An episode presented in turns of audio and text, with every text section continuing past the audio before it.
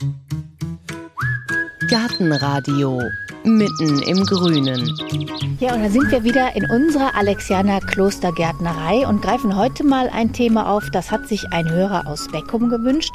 Markus Kamp heißt er und der hat uns eine E-Mail geschickt und da schreibt er, ich fange hier gerade an, einen Gartenteil umzugestalten. Was mich gerade beschäftigt, ist der Wunsch nach einem Schnittblumenbeet, das ich hier anlegen möchte, damit ich bei einem Anlass, schreibt er so schön, nicht immer zum Floristen rennen muss, um einen schönen Strauß zu haben. Vorbild sind die Blumenfelder, die manche Landwirte zum Nebenerwerb anlegen. Mein Beet sollte also möglichst lange übers Jahr irgendwo Blüten haben, natürlich pflegeleicht und ökologisch wertvoll, Bienenfalter und sowas alles sein Kinderspiel, oder? Ja, da das, lacht der Gärtner. Das, genau, das wünschen sich die meisten Leute. Also natürlich gibt es viele Sachen, die ökologisch wertvoll sind, dann auch bienenfreundlich und falterfreundlich sind, für den Schnitt sind, was natürlich ein bisschen ein Widerspruch ist. Ich pflanze das für die Bienen und schneide es denen leider weg und setze es in die Vase. Da haben die nicht viel davon. Aber man muss ja nicht die komplette Pflanze wegschneiden. Aber es ist machbar und es kann sogar optisch sehr, sehr schön sein. Das sagt jetzt Gärtnermeister Yannick Weber hier in der Alexianer Klostergärtnerei. Wir stehen jetzt gerade hier vor einem Wahnsinnsbeet. Ich krieg mich gar nicht mehr ein. Also hier sind Rosen, hier, was ist das? Und das ist eine Sporenblume, sehr, sehr pflegeleicht, sieht fast aus wie rosafarbenes Schleierkraut, was über der Pflanzung schwebt. Rittersporen, da hinten fangen jetzt demnächst die Sonnenhut an zu blühen. Dazwischen sind so ein paar Besonderheiten, wie so ein Silberblatt, ganz vieles und viel Beiwerk, viele Gräser, die man dann für den Strauß verwendet. Also wir kriegen das hin. Ja, klar. Das ist machbar. Pflegeleicht. Pflegeleicht. Also das hier wird bienenfreundlich genau, also und lange Beet hier, da werden vielleicht sechs Stunden im Jahr investiert. Mehr nicht. Und das habe ich Blüten von? Da hast du Blüten von ja, nicht das ganze Jahr, sondern eher so von April bis in den September, Oktober hinein. Winter wird extrem schwierig. Es gibt ein paar Sachen, die im Winter blühen, sowas wie Christrosen oder Lenzrosen. Aber entweder müsste man da sehr viele haben, damit man was wegschneidet, oder man muss dann wirklich im Winter in den Floristikladen gehen. Da ist halt leider nicht so viel in Deutschland, was blüht. Bevor wir jetzt damit anfangen, ganz konkret auf die Pflanzen zu gucken, ich habe mich immer gefragt, was macht eigentlich eine Schnittblume zur Schnittblume? Warum halten sich manche in der Vase und manche nicht? Also es hängt damit zusammen, wie stark der Stiel ist, wie gut der Wasser wieder aufnehmen kann und wie gut die, auch wenn die geschnitten ist oder wenn die dann eben abgeschnitten wurde, weiter blühen würde. Es gibt Pflanzen, die würden nicht weiter aufgehen, wenn man die in der Knospe schneidet. Und es gibt Pflanzen, die schneidet man, wie zum Beispiel, was sehr schön ist, dieses Verbene diese argentinische Eisenkraut. Ist eine wunderschöne Staude, einen tollen geraden Stiel, aber sie rieselt wenn man die schneidet. Es gibt ein paar Sachen, die sehr gut auch in der Blüte halten, wenn man die geschnitten hat und sogar weiter wachsen oder weiter aufblühen. Das macht eine gute Schnittblume aus. Ein gerader Stiel, damit man den gut binden kann äh, und eine gute Haltbarkeit in der Vase. Und die Natur ist wahrscheinlich ja auch nicht ausgerichtet Nein. darauf, dass einer da was abschneidet, ne? Eher selten. Man muss sich das überlegen, eine Staude könnte ja abgegrast werden von einem Weidetier und würde wieder nachwachsen. Vielleicht kommt aus dieser Richtung heraus die klassischen Schnittblumen, die ja geschnitten werden und wieder nachkommen sollen. Aber Mutter Natur hat nicht die Vasen erfunden. Das haben wir gemacht, ja. Und dann gibt es ja auch Blumen, die wachsen weiter in der Vase, wie Tulpen zum Genau. Beispiel. Mhm. Machen das die anderen auch? Sieht man das bei den Tulpen nur mehr, weil die mehr wachsen? Oder wie sieht das aus? Also die Tulpen sind eine der wenigen Ausnahmen, die sehr stark in der Blüte nachwachsen. Das machen die wenigsten Pflanzen noch. Viele gehen noch auf in der Knospe. Auch die Pfingstrosen wachsen noch ein ganz kleines Stückchen, aber Tulpen sind extrem stark wachsend in der Vase. Das ist eine der Ausnahmen. Aber die klassischen Gartenschnittstauden, die schneidet man in der Knospe und die wachsen kaum noch nach. Die lässt man im Strauß so, wie die sind und die werden kaum höher. Tulpen soll man ja aufschneiden, damit man die wieder, also den, den Strauß aufschneiden, damit man die wieder unten abschneiden kann, damit die nicht dann in der Vase so latschig überhängen. Das sind die schlimmsten eigentlich. Ja. Naja, das ist halt mit ein bisschen Arbeit verbunden. Also man muss, äh, wenn man den Strauß Tulpen in der Vase lässt, einfach wachsen lässt, dann, dann werden die halt wirklich hängend. Dann hängen die irgendwann über den Rand und äh, sind dann Pendeltulpen. Okay, dann würde ich sagen, dann fangen wir doch jetzt mal an mit dem Beet. Also wenn ich mir jetzt ein kleines Areal zurechtmachen will zu Hause für Schnittblumen, wie fange ich an? Also ich überlege mir, es sollte möglichst sonnig sein, weil die meisten Schnittstauden gehören in den Sonnenbereich. Das heißt, das sollte drei Viertel des Tages sollte das Minimum in der Sonne liegen. Das sollte auch mindestens eine Fläche haben von fünf mal zwei Meter. Alles kleinere wird dann wirklich schwierig. Das sieht dann sehr schnell geräubert aus. Aber alles eben über zehn Quadratmeter, da kann man was schneiden, ohne dass das ganze Beet dann leer aussieht. 10 Quadratmeter in der Sonne, lockeren Boden mit viel Kompost untergemischt und dann hat man schon mal die Grundlagen gelegt. Und dann fängt man an, die Pflanzen auszusuchen. Und stimmt das, dass Blumen aus trockenen Standorten eher länger blühen? Ja, also die ganzen mediterranen Kräuter oder alles, was vom Mittelmeer kommt und was ein bisschen trockenheitsverträglicher ist, das hält auch in der Vase länger und ist sogar ein Stück weit dann oft sogar als Trockenstrauß zu verwenden. Also man kann ja nicht nur einen Frischstrauß nehmen, man könnte ja auch sowas was man früher so Biedermeiersträußchen hatte, so Lavendel und Schleierkraut und Strandflieder, das waren ja so Trockensachen. Die kommen auch aus trockenen Standorten und die könnte man dann auch trocknen, die Blüten. Jetzt stehen wir hier bei euch vor diesem Beet. Da ist alles durcheinander gepflanzt. Es ist ein üppiges Beet. Wenn ich mir das zu Hause anlege, würde ich das auch so machen oder dann eher in Reihen oder wie gehe ich da vor, wenn ich ein Schnittblumenbeet möchte? Also wenn es wirklich nur gezielt für den Schnitt sein soll und dann die Optik, also wenn ich es dann geschnitten habe, dann egal wäre, dann könnte ich es in Reihe setzen. Aber wenn das Beet auch wirklich über das Jahr interessant aussehen soll und nicht nur abgeschnitten sein soll, dann würde ich in Gruppen pflanzen, auch Höhen gestaffelt. Da würde ich dann anders vorgehen als in Reihe. Okay, dann haben wir also jetzt hier ein Beet vor uns, das blüht jetzt im Frühsommer. Was nehme ich denn da alles? Also für den Frühsommer, das fängt ja an mit den allerersten Aster alpinus. Das ist also eine sehr schöne kleine Aster auf einem 30 cm langen Stiel, die man sehr gut schneiden kann. Oder was noch früher sogar blüht, das nennt sich Gemswurz. Das ist eine margeritenartige kleine gelbe Blüte auf einem Stiel, der so 40, 50 cm gerade ist und hoch ist. Das sieht ein bisschen aus wie eine gelbe Margerite. Das kennen die meisten Leute auch. Das ist sehr gut für den Schnitt geeignet. Was man auch jetzt schon setzt oder jetzt anfängt zu blühen, sind zum Beispiel die Pfingstrosen. Die sind sehr gut für den Schnitt geeignet, weil die auch gerade sind, weil die lange in der Vase halten, weil man die äh, mit geschlossenen Blütenköpfen schon schneiden kann und dann halten die in der Vase locker vier Wochen. Also genau, und das ist bei mir so, dass ich die auch schon mal kaufe und dann haben die geschlossene mhm. Blütenköpfe und die gehen nie auf. Ja, weil die dann wahrscheinlich noch zugeschlossen sind. Also zum einen sollen die wirklich frisch sein, das ist entscheidend. Und zum anderen soll man schon ganz leicht die Farbe erkennen können, wenn die Köpfe noch geschlossen sind und komplett grün sind weil ja die Hüllblätter noch drumherum sind, dann ist es noch zu früh gewesen, um die zu schneiden. Äh, man soll eben diese ersten Farbpunkte schon weiß oder rosa oder pink, äh, soll man schon leicht erkennen können. Dann ist der Punkt, äh, dass man die schneidet. Und das kann man aber, wenn man im eigenen Garten geht, kann man das ja gezielt machen. Da geht man morgens hin und sagt, okay, noch einen Tag länger, dann kann ich die schneiden. Und viele Rosen haben wir jetzt hier in dem Beet. Das ist ja wirklich eine Pracht. Eignen sich die alle, also Beetrosen, Stämmchen, Kletterrosen, eignen die sich alle für die Vase? Es gibt ein paar sehr gute, die in der Blüte nicht so rieseln, die nicht so schnell auseinanderfallen. Das sind natürlich oft etwas festere Blüten, etwas dicker, äh, auch stärker gefüllt sind die oft sogar. Die rieseln nicht. Es gibt so eine sehr einfache Blüte, die sehr bienenfreundlich ist. Das sieht fast wie eine Wildrose aus. Das sind meistens nur fünf äh, einfache Blütenblätter und man kann diese Staubgefäße ganz gut erkennen, aber die hält nicht lange in der Vase. Es sind wirklich diese, das sind jetzt hier englische Rosen, David Austin Rosen, sehr schön gefüllt, oft eine alte Sorte mit eingekreuzt und die halten in der Vase zwei Wochen wenn die frisch geschnitten sind. Und man hat ja immer wieder neue Blüten, die man sogar nachschneiden kann. Es gibt Kletterrosen, die man schneiden kann, Beetrosen, die man schneiden kann, Edelrosen kann man schneiden. Edelrosen haben einen Haupttrieb und da sitzt dann oft am Ende eine sehr interessante Blüte und Beetrosen sind oft ein Stiel und ganz viele einzelne Blüten im oberen Bereich wie so eine Art Dolde. Das sind auch die meisten äh, Kletterrosen, die haben oft mehrere Blüten an einem Punkt. Ja, aber Edelrosen sind die klassischen Schnittrosen. Ein bisschen langweilig. Eine Blüte, ein Stiel.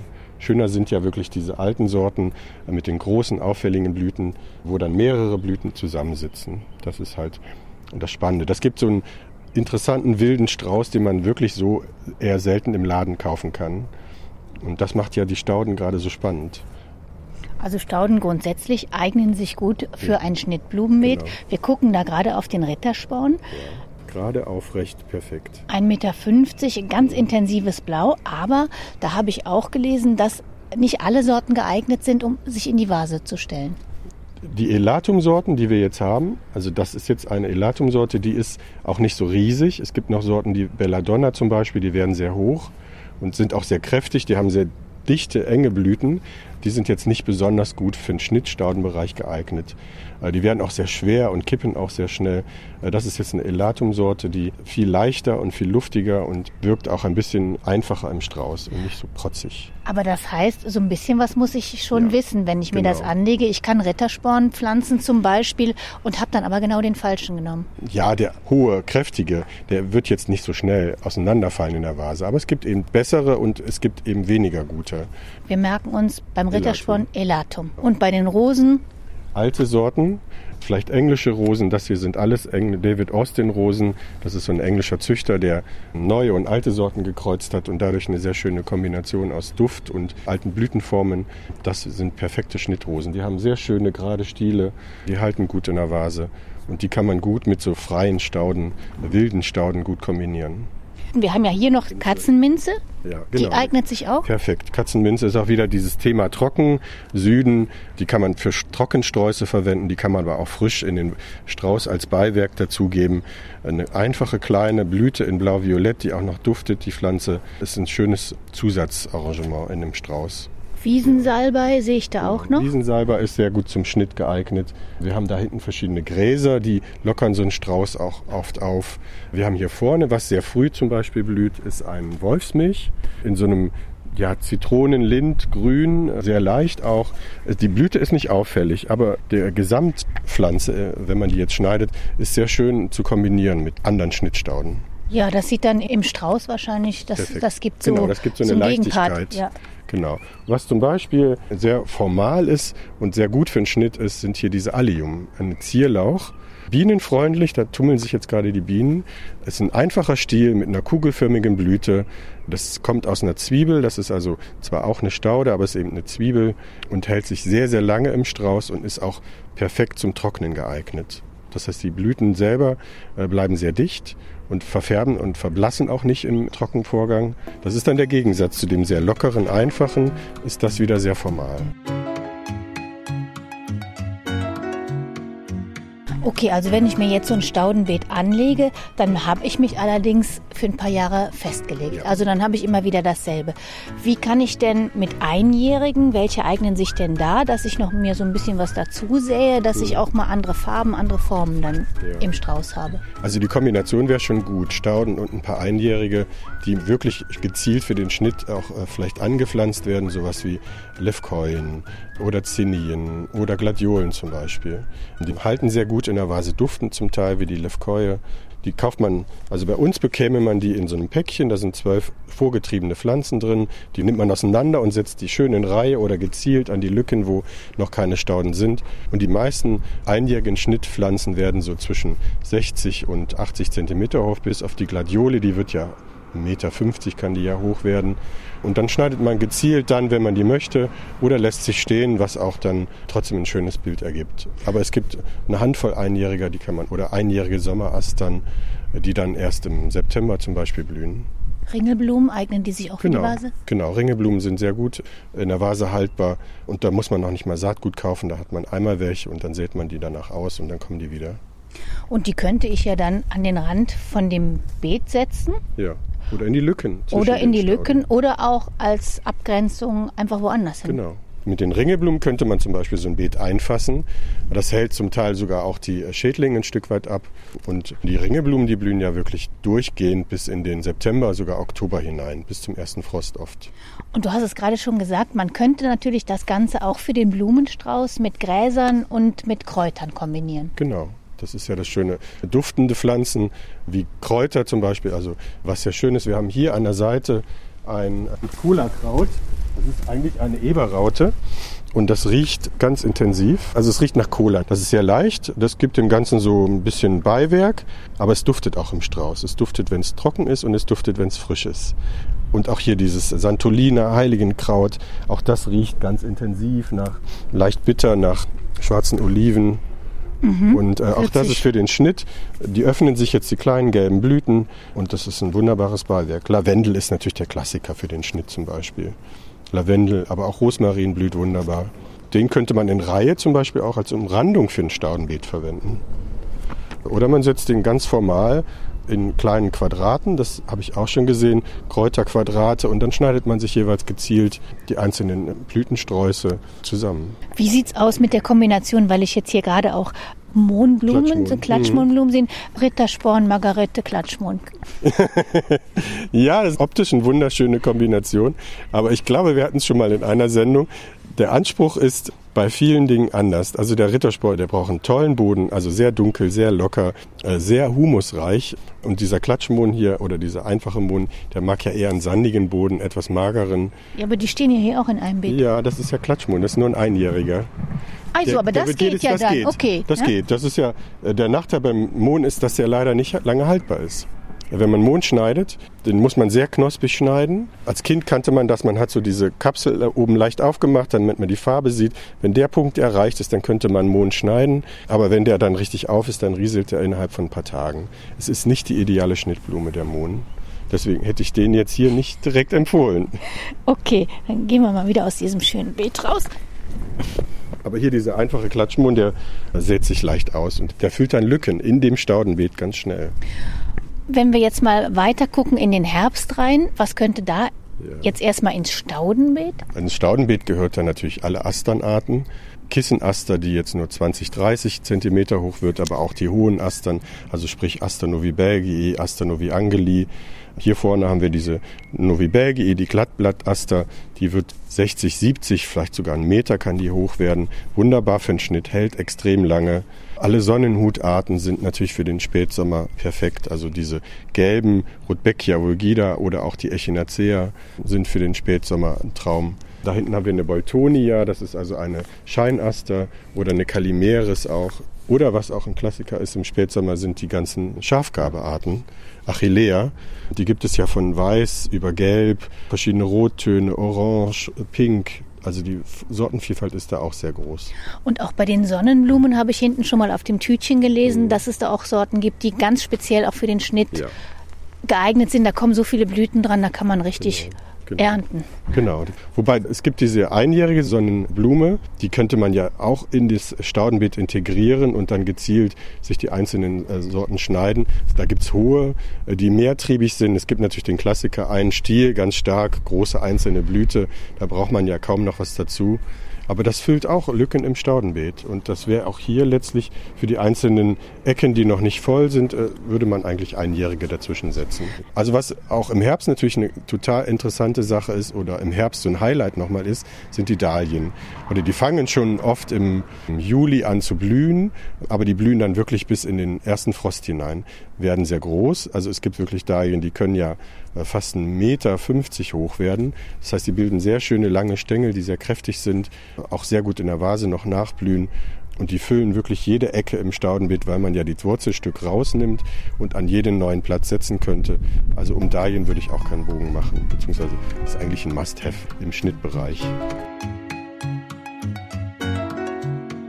Also man sollte sich aussuchen, was einem gefällt. Ja. An Rosen, an Rittersporn, an Stauden, aber Lücken lassen, damit ich dann dazwischen immer genau. wieder auch was anderes. Genau, und dass man nachpflanzen kann. Man könnte ja die Einjährigen könnte man ja sehr lange sogar noch nachpflanzen. Die pflanzt man vielleicht in äh, verschiedenen Phasen, dass man sehr früh schon welche pflanzt im März und dass man vielleicht im Mai nochmal welche nachpflanzt, die dann so ein bisschen zeitversetzt auch anfangen zu blühen. Dann hat man sehr lange ein optisch interessantes Beet und auch was zu schneiden, weil dann sind die ersten Zinnien zum Beispiel schon fertig oder die ersten Levkoyen oder ähnliches und dann schneidet man die erste Partie und sechs Wochen später hat man die nächste Partie, die man schneiden könnte.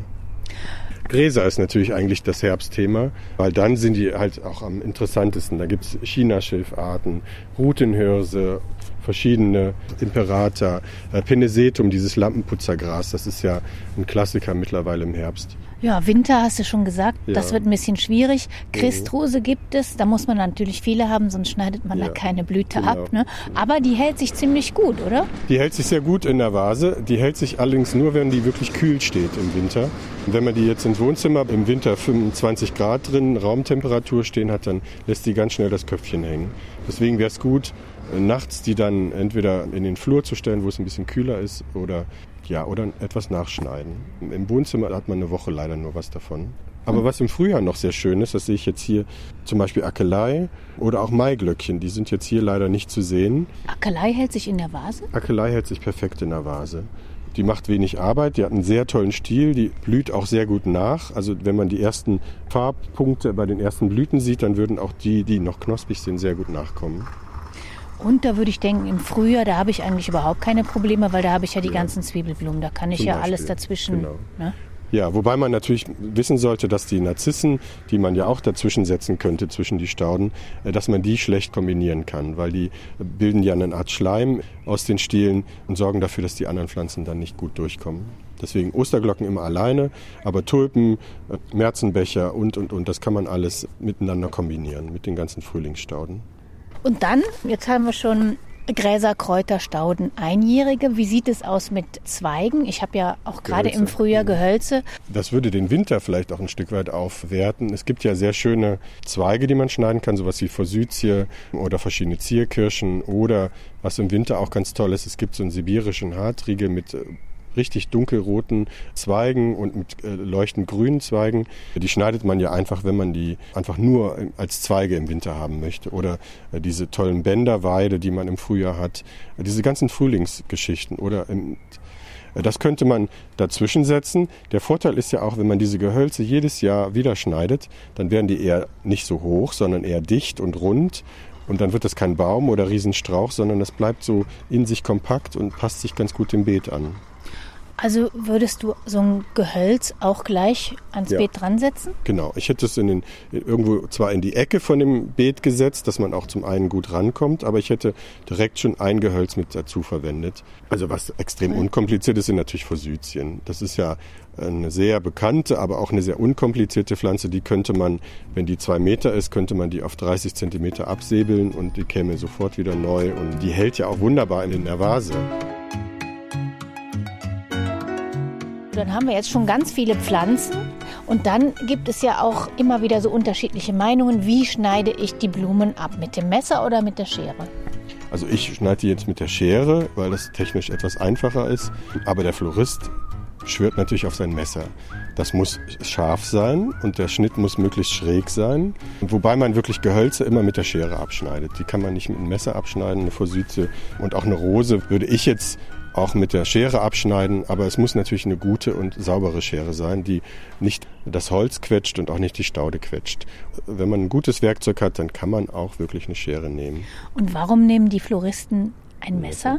Weil man ja keinen Druck ausübt, sondern nur durch diese Schärfe, äh, den Schnitt die Leitungsbahn nicht zerquetscht und nicht zusammendrückt. Das ist oft, wenn der Laie oft eine etwas schlechtere Schere hat, dann ist da sehr viel Druck und weniger Schneidkraft und dann werden die Enden zusammengedrückt und dann kommt das Wasser nicht mehr in die Leitungsbahn. Und dann hängt sowas dann ganz schnell in der Vase, weil es kein Wasser mehr nachzieht. Ach, dann habe ich quasi die Versorgungsleitungen genau. Gekappt. Zwar gekappt, aber eben nicht, nicht offen gelassen beim Kappen, sondern am Ende wieder zugemacht. Und die Pflanze kann nicht durch diesen offenen Schnitt das Wasser nachsaugen. Deswegen soll man ja eigentlich, wenn man jetzt einen Strauß beim Floristen kauft, soll man den eigentlich nochmal frisch anschneiden. Am besten natürlich unter fließendem Wasser, damit auch keine Luft in die äh, Leitungsbahnen gerät, weil Luft verstopft natürlich dann dieses Rohrsystem und dann kann die Pflanze durch diese Luftblase leider kein neues Wasser nachziehen. Und deswegen unter fließendem Wasser eigentlich neu anschneiden, die Pflanzen. Mir hat sogar mal einer gesagt, unter heißem fließendem Wasser. Na, heiß finde ich jetzt ein bisschen übertrieben, aber es sollte, also eiskalt, wie man das früher hatte, sollte das nicht sein. Sondern das kann ruhig äh, Zimmertemperatur haben oder so handwarm sein. Äh, das reicht vollkommen aus. Heißes Wasser kann dann auch schnell zu heiß sein und dann äh, verbrüht man da Teile der Pflanze. Und es wird sogar empfohlen, dass man, wenn man jetzt Blumen schneidet, ein Eimer Wasser daneben haben soll, damit man die sofort da reinstellen genau, kann. Genau, das geht darum, ja? dass man dieses Unterwasser schneiden bedeutet das. Also technisch perfekt wäre es wirklich, man hält den Trieb unter Wasser und schneidet dann auch wirklich unter Wasser. Dieses schnell ins Wasser setzen, das wäre der Kompromiss dazu. Jetzt kommt es ja immer darauf an, ob ich einen langen Strauß, lange Blumen haben möchte oder kurze. Aber wo ist es denn am besten für die Pflanze, wo ich dann schneide? Also bei Gehölzen wäre es natürlich sinnvoll, über einem Auge zu schneiden. Also hier bei den Rosen wäre es jetzt über einem nächsten Blatt. Der Vorteil bei Rosen ist, man soll die ja sowieso, wenn die ins Verblühen geht, schneiden.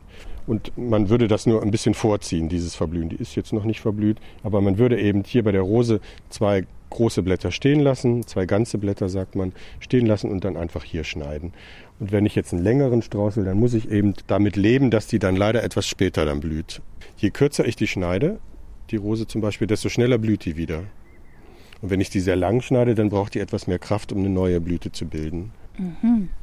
Aber mal eine doofe Frage, wenn ich jetzt eine Rose zum Beispiel ganz lang unten abschneide ja. und das ist ja dann ein langer Stiel, der in der Vase ist, mhm. blüht die dann auch später in der Vase nein, oder nein, ist das egal? Nein, das verzögert nicht die Blüte. Das verzögert nur die neue Blüte, die dann an dem neuen Strauch sich bildet. Und bei Stauden, da schneide ich möglichst kurz, also möglichst knapp über dem Boden ab, damit die von unten her wieder dicht kommt. Das ist fast das Gegenteil von der Rose. Möglichst vielleicht fünf oder zehn Zentimeter über den Boden abschneiden, äh, damit der neue Trieb möglichst nah aus dem Boden kommt. Und die Einjährigen? Die Einjährigen schneide ich auch möglichst kurz. So eine Levkoje, die dann so 30, 40 Zentimeter wird, die schneide ich fast knapp über dem Boden ab. Die kommt ja leider nicht wieder. Wenn der einzelne Blütentrieb abgeschnitten ist, dann ist der Platz frei, da kommt nichts wieder nach. Was mache ich eigentlich, wenn die Einjährigen alle abgeschnitten sind? Einfach stehen lassen bis zum Frühling oder untergrubbern oder was mache Die alten Wurzeln? Ja, die kann man unterarbeiten, die sind nicht falsch. Und das sorgt ein bisschen für Bodenleben. Man kann sie auch rausnehmen und auf den Kompost werfen. Aber ich würde vielleicht den Platz schon wieder neu bepflanzen. Man könnte ja überlegen, wenn die letzten Einjährigen dann im August vielleicht geerntet sind, dann setze ich vielleicht schon mal die ersten Frühlingszwiebeln an die Stelle, die dann fürs Frühjahr kämen. Und wie sieht es aus? Nasse Blumen soll man auch nicht ernten? Genau. Also im Regen würde ich keine Blumen schneiden, weil dann fangen die schnell auch an zu faulen und die Blüte fängt möglicherweise etwas schneller an zu faulen. Deswegen ruhig abtrocknen lassen, aber natürlich möglichst morgens schneiden. Weil dann die Pflanze wirklich noch, die enthält dann sehr viel Wasser, die ist kräftig genug, äh, die ist erholt über die Nacht. Das wäre der richtige Zeitpunkt. Wenn man jetzt in der Mittagssonne schneidet, dann lässt sie sehr schnell die Köpfe hängen und dann hat man nicht lange was davon.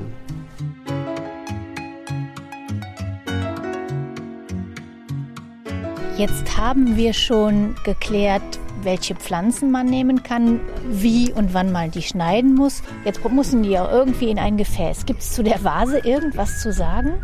Also eigentlich geht es nur darum, dass das wasserdicht ist und, äh, und dass das.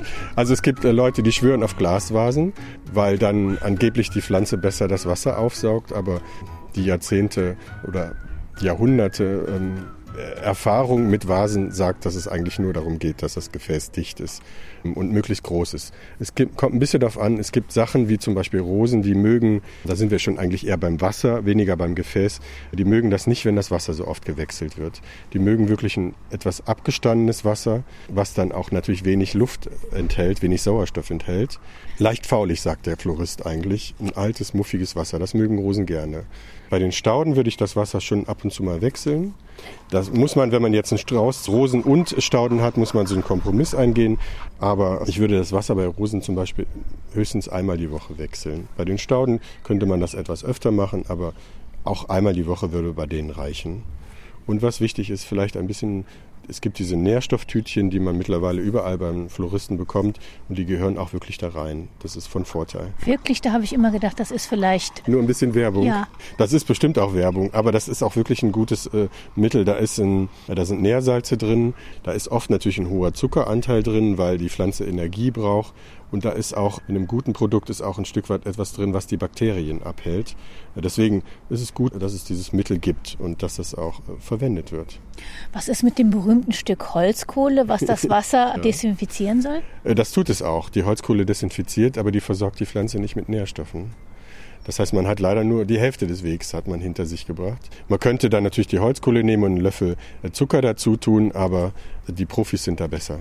Und die Vase muss natürlich sauber sein. Ja, jedes Mal. Die gehört wirklich heiß gespült oder in die Spülmaschine. Sonst holt man sich die Bakterien direkt wieder rein und dann können die Stauden so schön und so frisch und so perfekt sein, wie man will. Und je größer das Gefäß ist, desto besser ist das eigentlich quetschen Sie nicht den Strauß ein kleines Gefäß und wenn die Stiele an den Rand schon kommen und gedrückt werden, dann hat das nur Nachteile. Dann der, hat man nicht lange was davon.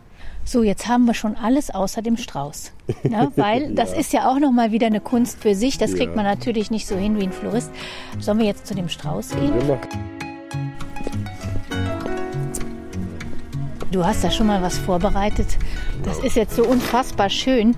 Was ist da alles drin in dem Strauß? Das, was wir besprochen haben, da ist die Spornblume drin, da ist der Rittersporn drin, da sind zwei verschiedene Allium, also dieses Zierlauch in, in Violett, in Weiß. Da ist als Füllmaterial ist zum Beispiel hier Frauenmantel, auch sehr schön, Achimilla molles. Dann natürlich diese Rosen, das hier ist ein Baldrian, der duftet wunderbar. Solche Sachen kriegt man eigentlich nicht im Laden. Das bekommt man wirklich nur aus dem eigenen Garten. Der Strauß selber ist sehr locker gebunden, dazwischen einzelne äh, Chinaschilf mit äh, weißen Rändern, also ein flaches Gras, was dem Ganzen auch eine Leichtigkeit und so eine Sommeratmosphäre gibt. Der sieht jetzt allerdings auch total professionell gebunden aus. Mhm. Wenn ich das jetzt gar nicht so kann, gibt es da einen Trick? Wie kriege ich das denn hin, dass das auch schön aussieht? Man muss den ja nicht binden. Wenn man dann für sich zu Hause hat, dann sucht man sich das Gefäß, die Vase und stellt die Sachen eigentlich nur in die Vase rein. Dieses Binden selber, das ist ja letztlich auch ein Stück weit für den Transport. Aber ich habe auch schon sehr schöne Sträuße gesehen, die einfach nur einzelne Blüten in die Vase gesteckt waren, in einer schmalen, hohen Vase, die die so 40 Zentimeter hoch war und dann im Durchmesser vielleicht 10, 15 und dann hat man nur die einzelnen Äste und Stauden reingesteckt. Ich habe da mal was mitgebracht, das äh, habe ich in einem Buch gefunden. Das fand ich eigentlich ganz toll. So als Hilfsmittel, Moment, Elemente, Na? die man da reinlegt. Aha, kennst du schon, äh, genau. Also genau. hier ist einfach Maschendraht, ein bisschen genau. zerknüttelt genau, da rein. Genau, Kaninchendraht, was man da reinlegt, äh, das gibt dem Ganzen Halt. Oder äh, was noch einfacher ist, natürlich so ein Steckschwamm. Den bekommt man in jedem äh, Floristikgeschäft, aber auch in jedem Baumarkt. Und damit kann man diese Schnittblumen alle an der Stelle halten, wo man es möchte. Aber dieses Kaninchendraht oder man könnte auch einfach nur Zweige oder äh, so trockenes Geäst nehmen und äh, steckt das in die Vase. Das sieht auch sehr dekorativ aus und dazwischen steckt man die einzelnen Stauden. Und hier ist ein Bild von einer Vase, die ist oben einfach wie so ein Gitter mhm. abgeklebt mit Klebeband. Da genau. könnte man dann die äh, einzelnen Blumen dazwischen stecken. Genau. Ja, genau. Dann rutschen die nicht an die Seite, bleiben auch relativ gut stehen. Ist nicht kompliziert. Und wir sehen hier auch, also das mit dem naturnah hat auch geklappt. Also der ganze Strauß ist hier besucht, voller ja, Bienen. Genau. Hier schwirrt es und hier blüht es. Und, ähm, und wenn ja. man ihn draußen stehen lässt, dann ist das auch nicht schlimm gewesen, dass man ihn geschnitten hat im Garten. Dann können die Bienen noch ein paar Mal hier hin und her fliegen und man hat immer noch was davon gehabt. So, dann hoffe ich, es war nicht nur für Markus Kamp aus Beckum was dabei heute. Jetzt wissen wir auf alle Fälle schon so ungefähr, auf was man alles achten sollte. Kommt natürlich auch immer auf die jeweiligen Vorlieben an. Janek Weber, Gärtnermeister in der Alexianer Klostergärtnerei. Vielen Dank. Gerne, bitte. Und falls noch jemand eine Frage haben sollte, die ihn oder sie bewegt, einfach mal schreiben an info@gartenradio.fm. Es dauert manchmal ein bisschen, bis wir das Thema dann tatsächlich an die Reihe nehmen können, aber Gärtner haben ja auch in der Regel Geduld, ne? Ja. wissen wir ja. Bilder gibt es wie immer auch auf unserer Internetseite auf gartenradio.fm. Und dann danke ich jetzt fürs Zuhören. Mein Name ist Heike Sikroni. Machen Sie es gut.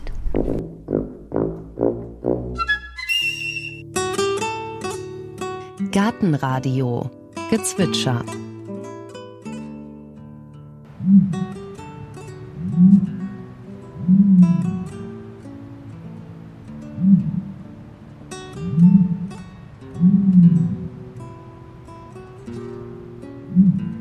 Das war ein Strauß. Gartenradio Ausblick. In der nächsten Folge hören Sie. Da geht es um die Camellia sinensis, um die Teepflanze. Teepflanzen sind im Kommen. Es gibt nicht nur immer mehr Teeplantagen in Europa, auch in Gärtnereien und bei Onlinehändlern sind immer öfter Teepflanzen für unsere heimischen Balkone oder Gärten zu haben.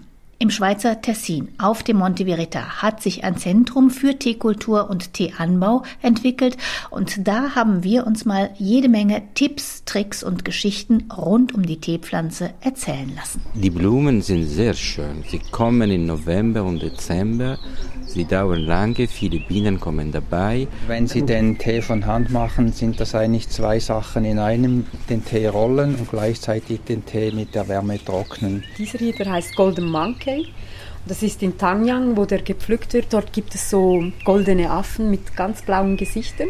Und wenn man diesen Tee in einer weißen Tasse hat und die Sonne scheint drauf, dann hat man einen blauen Rand wie die Gesichter von den Affen. Nach fünf bis sechs Stunden ist der Tee fertig gerollt und das Ziel ist, dass jedes einzelne Teeblatt aufgerollt ist zu einer feinen Nadel, möglichst gerade und möglichst dünn. Problem ist mit der Sonne im Winter, denn die Laube ist nicht so stark, so holzig wie die Kamelienlaube. Im Winter sie müssen etwas im Schatten stehen.